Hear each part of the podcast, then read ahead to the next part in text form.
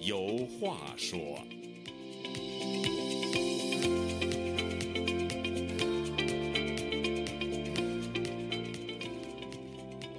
听众朋友，大家好，欢迎您再次来到《周家有话说》这个栏目，我是主持人家远。在我们的这个《周家有话说》八月十九号那期节目里呢，我和周孝正教授呢聊了一个有关和服和自信的话题，主要涉及的呢是有关文化自信的内容。中国最高领导人习近平几年前就提出了所谓“四个自信”，也就是道路自信、理论自信、制度自信和文化自信。不过，习近平可能是对四个自信还不够自信。几天前呢，又提出了第五个自信——历史自信。就在中共二十大召开前夕，中国官方推出以中华民族伟大复兴为主题的大型历史文献丛书《复兴文库》。习近平为该书发行呢写了序言，强调要坚定历史自信。习近平认为，要把握时代大势，走好中国道路。在这次的“周家有话说”栏目里呢，我和周孝正教授呢就来聊聊为什么习近平在原来四个自信之后又加了一条自信。另外，什么是时代大势，什么又是中国道路呢？周教授，您经常在节目里说呀，说人呐往往是缺什么就吆喝什么。那么，是不是说习近平现在缺的就是对历史的自信呢？这是社会心理学的总结出来一个规律。所谓规律，就是重复出现的现象，嗯或者用老百姓的话，就是缺什么有什么。比如说，一个职业杀手要杀你的时候，很有可能笑眯眯，他可能掏出刀来，一枪就把你扎死。但是如果是弱势群体，比如说原来中国有欺负弱势群体的一个不好的习惯，嗯比如一个残疾人，哎，肢体残疾或者是智力残疾，所谓傻子，嗯呃，这些弱势群体要跟你打架的时候，他其实呢，他自己知道自己很弱势，但是他说起话来很狠。比如说，他说我宰了你，其实这要真正职业杀手，人家干嘛要宰了你啊？嗯。人家跟你笑眯眯的，人家一刀就过去了。对，这个还有就是北，就是中国人呃民间有一句俗话，就是咬人的狗不叫。对，你说这对，就是我咬你，啊我上去一口，我咬你了，我叫唤干嘛？叫唤的狗还不咬人呢？嗯为什么？它要心理平衡，嗯所以我们叫缺什么，它吆喝什么。嗯所以说，习近平缺自信，因为他呢小学还差一个月没毕业，后来他就搞了一个假的学历，什么上了工农兵大学生，他上的是清华大学化工系，其实化学他根本就没学过，因为嗯他没有基础。啊嗯后来又考到了清华大学人文学院，人文学院里头有个法学院，他就弄了一个法学博士嗯，教他的他那个法学博士的那个博导就没学过法学。嗯那是一个女老师，我们都认识。哎，她是教政治学的，政治思想学的，嗯所以她当然她没有自信，没有自信她就得一个、两个、三个、四个，现在又添了一个五个，我就叫做荒唐、荒诞、荒谬、荒芜，四荒。嗯哎，什么？呃，这个中国道路，中国哪有什么道路呢？人家现在要要说官话，就是中国的这个特色的社会主义道路。嗯你首先得加上一个社会主义，嗯那加上中国还得特色，哎嗯他现在就把这都删掉。中国道路，你中国有什么道路啊？包括这原来你说道路自信、什么理论自信、文化自信，他跟你往多了说，现在又来了个五个自信，将来就自己就说糊涂了，因为什么？因为他不识数，嗯人家现在就是一个自信俩，那三个、四个，到四个还不行，五个，将来他就得来十八个自信，他糊涂嘛，您这老接这个习近平的短儿， 俗话这说不是他懂这个实事求是， 打人不打脸，这而个且骂我人再不跟接你短说儿。他不是不学无术，他是无学无术。你想想，他当小学、初中的时候，他就赶上文化大革命了。嗯文化大革命又不是他发动的，呃，嗯就学校就不办了。这是毛泽东的最大的罪孽。人类有了人类，就没有人停过基础教育。嗯古时候我们叫私塾，后来我们就叫做小学、中学、大学基嗯础教育。哎，毛泽东居然冒天下之大不韪，他把这个基础教育给停了。嗯当时叫两千万上山下乡知识青年，习近平算一个，嗯我也算一个，但是我毕竟那时候已经高中毕业了，念了六年小学，六年中学，他呢嗯是六年小学还没有毕业，对，所以习近平在一九六六年的六月一号，他是八一学校的一个小学还差一个月没毕业的人，所以你说他小学生就高抬他了，嗯小学还没毕业呢。如果他毕业了，你让他拿出毕业证书来，而这毕业证的日子不对啊，就嗯全国是这个六月就不上课了，嗯所以他当然没有自信，没有自信他就我就说他就不识数，他也嗯不识字儿，他得说话，他得念稿。有的时候人就问他问题，嗯还得掏出纸条来，还得看看我的秘书怎么给我写的呀。对这都这是个，这都是他都是在电视台嗯让人给采访了。对这个我当倒时是我就看过没这个他录视频，对，如果他能够有人问他问题，记者招待会问他问题，他不知道，他掏出条来看，他说嗯对我那秘书怎么给我写的呀？他说这实际上我是自信，对，他说我看过我那小本本有没有这条消息，对，这实际上是个自信。为什么你在大庭广众之下你能嗯亮出来你的底底气？嗯就是你说我我得看，这不就是一个好事儿吗？这嗯实际上亮出这个这个笔记嗯本，或者是亮出那个秘书给他写的那个字条儿，这嗯个行为我们叫自信，嗯因为他自己知道不行啊。比如他嗯念错别字儿了，你知道念错别字儿，你下回一改啊。嗯，对，下回有人再问你错别字儿，比如说“通商宽农通商宽农，通商宽衣，”，对他呢觉得这“农”字儿怎么有点像“一”呢？ 那你嗯可以问一问，问一问秘书，你说嗯这字儿是念什么呀？如果他敢当着大庭广众之下问，这就是自信，嗯这不叫做贼，因为做贼才心虚呢。嗯你说你不认字儿，你就不认了吧？你比如说我作为大学教授，嗯我也有不认字儿，但是我要不认字儿，我得问啊，嗯问我问了我上次念错了，我这次改啊，嗯叫知错必改吗？嗯叫闻过则喜吗？人家给你指出来的你的一个错误，你得高兴啊，嗯他可不成，他叫死不认错。他们说你怎么对待习近平啊？我说我愿意给他免费的给他补课，你嗯不嗯是没上过这个中学，那个大学也是冒冒牌货，那得给你补课呀。嗯如果你你要是谦虚谨慎、不骄不躁，那你就可以让人给补课呀。而且我给你补课，我是一个好老师，我给你补课，我也不要钱，我义务的给你补课，这不是好事儿吗？嗯他要敢接这个下茬儿，说呃有一个当老师，现在我当了五十五年了，老师，对不对？我给你补课。如果他说那我你给我补课，那就是有自信了。嗯，他不但没有自信，他不可能有自信，他有虚荣心嘛。所以知耻近乎勇嘛，中国老话对是啊这样。但是您这么讲说的，呃，不识数，就是因为他在那个在杭州的那个二十国峰会上说了一个八千万，还有一个就是经常说一些错别字。但是他在其他的其他的场合，他也说过，当着外国人哈，表现自己那种开放的、开明的一面，就说的，呃，说出了一连串的那个外国名著的这个书单、书单儿、书名儿，但咱对啊这也不知道他读还是没读过哈，就是他肯定但没是读过，嗯，他不是那报书单儿嘛？嗯，鲍叔丹据说是他的女儿，他女儿是在美国哪个大学读过，可能是博士哈，哈佛哈，对不对？人家也是名大学读的嘛，所以给他给他爸可能开一个书单儿，嗯哎完了习近平就念。但念书单儿为什么说是假的呢？因为当时的好些书是英文的，没有翻译成汉语，嗯他呢也不怎么会英文，嗯哎他就说他看了有几十本书，人家一调查，你那几十本书有一些当时在中国就根本就没有文字嗯版，好像或者还有是一有那个个，好像还有一本简书历版的，的文字，对，好像还有一本书的书名还说错了，这就是他不自信，不自信叫打肿脸充胖子。嗯为什么我说他是无知嘛？无知还得无能，而且还是无耻。他无耻呢，他你就吹牛吧，对对，你吹牛证明你就没有自信，没有自信，而且你还虚伪。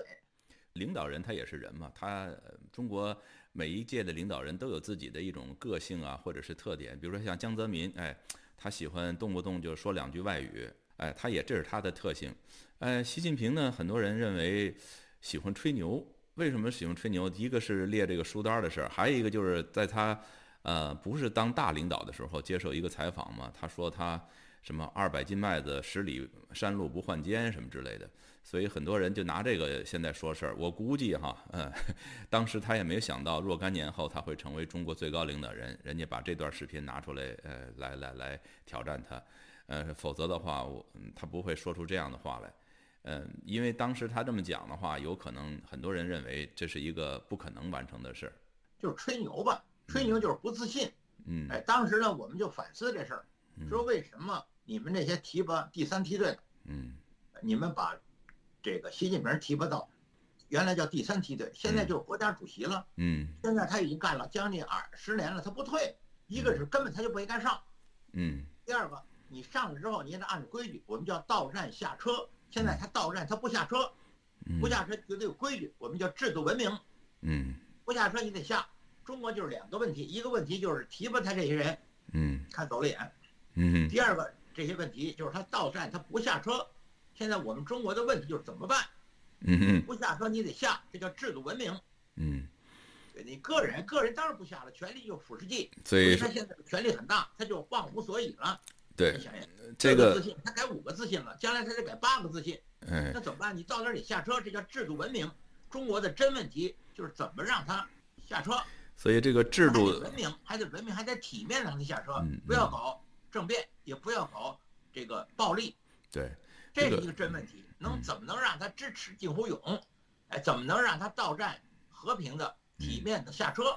这个制度自信，它我我认为应该也包括这种啊、呃除了这个国家这这个制度的这个自信，呃，还应该是有这个中国共产党本身这个制度这么一个自信，就是说，一旦定了这么一个规矩，比如说领导干部，呃，当最高领导不能超过十年，然后那个什么七上八下呀，或者是那个到了七十岁你就得退了。等等这些规矩，一旦定了以后，就按照严格的按照这样的规矩去行事。就像美国，你不可你很难想象，美国总统到了两届以后，他就是威望再高，他也不可能连着选第三届了，第三个任期了，对吧？所以这个这个是非常非常重要的。你一旦有了这个制度的保证，这个就像那个火车一样，它就不会出轨，它不会翻车了。你如果破坏了这个规矩以后呢，这什么事情都有可能发生了。对，你说的非常对，就是说呢，人呢有寿命，我们叫生老病死。您是毛泽东，哎，他也不会下车，终身制嘛。嗯但是他毕竟活到八十三，嗯在一九七六年九月九号他死了。嗯现在呢，有现在的现代医学技术，嗯，可以给你换器官，嗯可以给你输血，可以给你甚至于输脊髓。嗯肝坏了咱们换肝，嗯肾坏了咱们换肾，以后早晚出现换头术，嗯这就是医学的一个弊病。如果二十大他不退怎么办？我们就躺平，不就完了吗？比嗯如说你有你们有你们有买股票的，你就不买了，嗯对不对？你股票它崩盘嗯不就完了吗？你想还有别的好多办法呢，就是一个就是不合作，嗯非暴力不合作，我反对暴力，哎，但是非暴力我们不合作，我们就学习圣雄甘地的话，就是不合作。对，如果人中国老百姓的话就是一个字儿嗯润，嗯走啊。对简单说，我在几十，我在十几年以前我来美国的时候，我们的老干部都七老八十，现在都八老九十了，他们就跟我说了一个故事，圣经的故事，就是摩西啊，嗯你们就跟着摩西走出埃及的沙漠，嗯对不对？现在中国就得有现代的摩西，嗯走啊，走就是润呐、嗯你得想这道理，对不对？美国是个移民的国家，实践是嗯检验真理的一个标准，是就你别说空话，嗯你不是自信吗？你来啊，你五个自信，将来你十个自信，哎，你又来一个什么中国道路？什么叫中国道路啊？中国道路就是你到点儿你不下车，而且对你到点儿不下车，人家还不能还不能怎么着你。所以现在就传这个所谓谣言，嗯就是习近平可能二十大要退，哎，他叫习退李上，李就指的李克强，嗯哎，这种谣言全世界都传。后来嗯我就问，我就想，为什么他们在来传谣言？这就是心理预期，嗯这就是好多老百姓盼着。一嗯，下以上，这是一个主观的一个愿意看到的一个一个事情希，望，嗯可是他又没有办法，那嗯他就传谣吧。嗯有人造谣自然有，有人造谣，有人就传了，而且传谣的人还挺多，嗯一个传十个传百。嗯其实它反映了一种老百姓的愿望，有嗯老老百姓没有办法，对对不对？你掌握枪杆子、笔杆子、刀把子、钱袋子，对不对？你都掌握着。所以在中国大陆的人，我们只能造谣传谣。在美国有一个自媒体挺有意思，嗯那人他说我就是造谣传谣，这就是我的一工作。嗯，还有这样工作，啊，而且他传谣，他愿意传谣不是随便的传，他得传谣呢得能传出来，嗯能传出来就得适应于这个传谣的人的心理预期。嗯嗯你们预期什么，我就造什么谣，完了你们就传，传就是一传十传百，尤其有互联网，传的非常快，他就给这些当权者到站不下车的人给他们压力了，嗯这也有作用。这可不是说完全是这个客观的，这是有主观，是传什么谣不传什么谣。嗯又造谣又传谣，这就是有主观的，这所谓就非暴力不合作，就不合作不合作，我就让你崩盘。嗯你比如说，我就说股市，股市如果大家伙儿都不买了，那么立马它就崩盘，嗯包括房也一样啊，房市也可以崩盘呢、还有嗯，债市等等。对吧对对。行，我们再回到这个我们这个主题啊，就是关于这个历史自信，因为习近平在这个他写的这个序里边还提到了，就是要把握这个时代大势、大的趋势啊，走好中国道路。那我们呃，先谈谈这个时代大势，呃，我们怎么理解这个时代大势？什么应该是现在当今呃社会的或者是世界的主流或者是时代大势呢？还是这句话，就是说，你要说历史自信，嗯你得把历史上的基本事实你得知道。嗯，比如说，一九七一年，就是三十，就是五十一年以前的这个九大党的第九次代表大嗯会，一中全会就修改了党章，林彪就变为写在党章里头的毛主席的亲密战友和可靠接班人。九届二中全会就掰了，哎也就一年多，林彪就跑了，润还没润走。我说，如果你们要研究这个中国道路，或者叫这个自信，或者嗯历史，你得知道历史事实吧。嗯一个就是五十一年前的林彪事件，大事儿啊！你想林彪是二把手，哎，这么大的一个写在党章里的这么一人就跑了，还没跑了，到现在都五十一年了。你共产党有自信，历史自信，你得把这历史事件说清楚啊！嗯你比如说林彪当时传达他那个，呃，这个有一个报告叫《五七工程纪要》，就等武装起义的谐音。嗯那么这《五七工程纪要》谁写的？嗯谁让传达的？林彪他知道不知道？嗯当然，我们传达的时候，我们都说了嘛，那是一个林彪的儿子，就是林立果他们写的。嗯但是林彪他儿子写的，林彪知道不知道？嗯而且谁让他传达的？当然是毛泽东，嗯因为毛泽东中的老大，传达这种五七工程纪要这种决策，当然是毛泽东。嗯那毛泽东为什么要传达这事儿？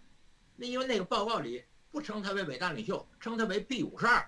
是吧就这种事儿，没有毛泽东的亲自的批示，谁敢传达五七工程纪要？所以这种事儿已经过了五十一年了，这叫历史自信，这种历史的事实，你得告诉我们呀。还有就是，毛泽东一九七六年九月九号去世之后，一个月不到，十月六号就抓四人帮了。嗯这抓四人帮现在也都这么多年了。嗯到底怎么抓的？有人对有人我有一个好朋友就跟我说，他说抓四人帮的起因是康生的秘书叫李鑫，当时嗯李鑫也是一中央的一个机关的一干部，哎他首先跟当时的一把手华国锋说，如果你要不抓四人帮，四人帮就抓你。所以有人跟我说，你们知道抓四人帮，当然总头就是华国锋，第二第二个总头就是叶剑英元帅，呃，实际操办的当然就是八三四幺部的政委，就是汪中兴。嗯但是你可注意后头有个李鑫呢，我说都过了这么多年了，你们为什么不把这事儿说清楚啊？这叫历史自信，包括共产党成立一百零二年了。嗯对不对？他们共产党哪哪年成立的？他们愣告诉说一九二一年，一九二一年开的是一大，而共产党成立是二零年，嗯生日就是你什么时候生的叫生日，生日以后你可以过满月，你也可以过周岁，他就嗯把这生那天和你们一大给合混，这叫自信吗？这叫嗯历史自信吗？那我就要问问习近平，你知道不知道中国共产党？你现在是总书记，共产党哪年成立的？你说是二一年还是二零年？二一年哪天开的一大？他们就说是七月一号，错。嗯现在是七月二十三号，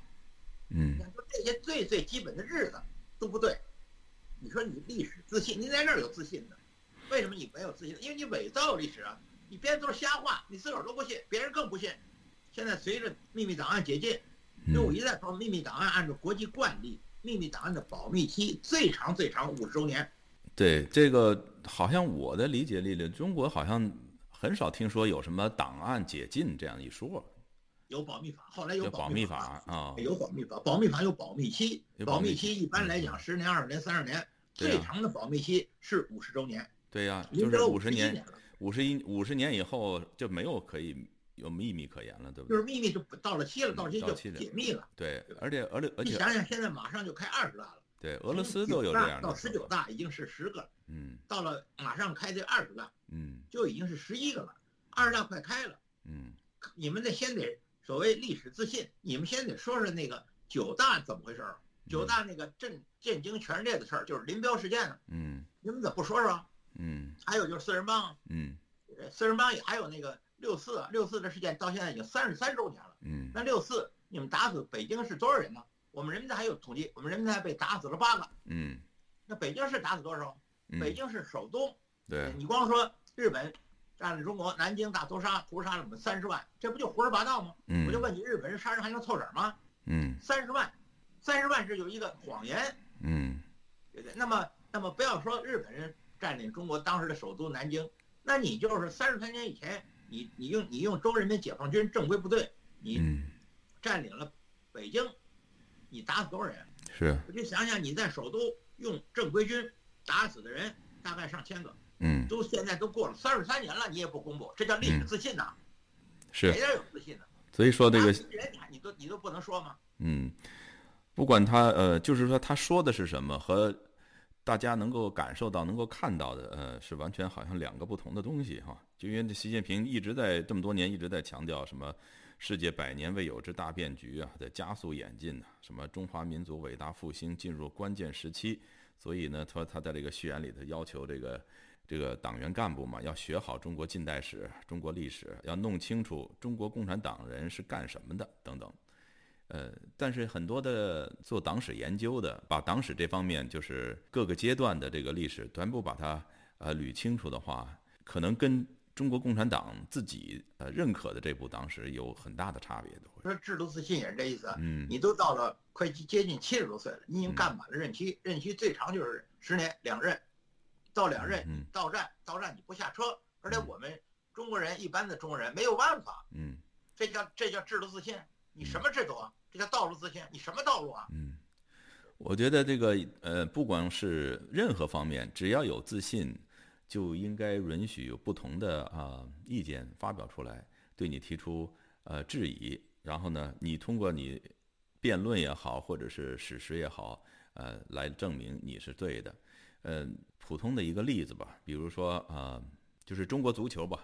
中国这个足球面对世界呃强队，巴西也好，德国队也好，我有信心赢，这是很很好的一种表现。但是你有信心，对你的球队有信心能够赢，不一定就是你一定能够赢，但是你要有这个信呃自信。任何一个场合跟世界强队比赛的时候，你都会说我一定能赢，我肯定能赢。但是每一次你都去输掉这个比赛，人家就会怀疑，就是你这个自信是从哪儿来的？你不能总停留在这个口头上。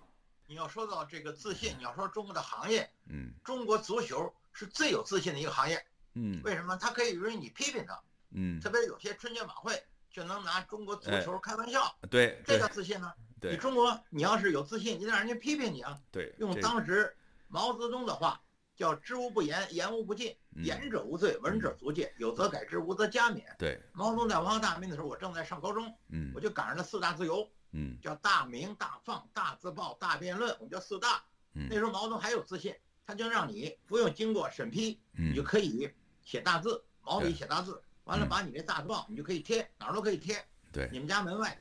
呃嗯墙上，包括人民大学的嗯这各种的楼外的墙上都可以贴，这是四大自由吗？是毛泽东表面上在这一点上还有自信，你现在你习近平你有什么自信呢？你删贴封号，对不对？你既嗯不让人看，也不让人听，更不让人说，人家一说你就给人抓起来了。他一上台我就知道，七零九律师，他把那律师抓了好几百人，嗯那律师是给辩护的，是为了建立社会主义法治国家的一个环节，就是律师，我得给你辩护，辩护是他的职业。嗯对，他把人律师给抓了好几百，嗯什么自信呢？你想他干的这十年，他哪有自信呢？嗯包括一个传染病，一个传染病，你有你你他你说什么瞎话呀？哎，嗯完了之后他就他就掩盖疫情，嗯掩盖疫情完了之后就现在就是封号、封城、清零，嗯这叫什么自信呢？对那病毒能能能清零吗？嗯对。不对？嗯，所以说您刚才说的这个是点睛之句，就是自信的最好的表现方式就是允许批评。所以有一句话叫做呃呃，批评不允许，则赞美无意义嘛。就是所谓叫做贼心虚。嗯如果你不做贼，你你怕人说你干嘛呀？对不对？如果你现在又是什么五个自信了，你有一个自信，你就得让大伙儿嗯放开所谓的言论嗯或者叫新闻。嗯哎，我们那个我们学校有一个老师张明老师说的也特别好，嗯说你都搞了这么些年的所谓的市场经济了，嗯你现在还在辩论市场经济好啊，还是计划经济好啊？嗯人张明那话说的特别到位，就相当于一个人一嗯个成年人辩论嗯。是大米好还是大粪好，就这么一句话。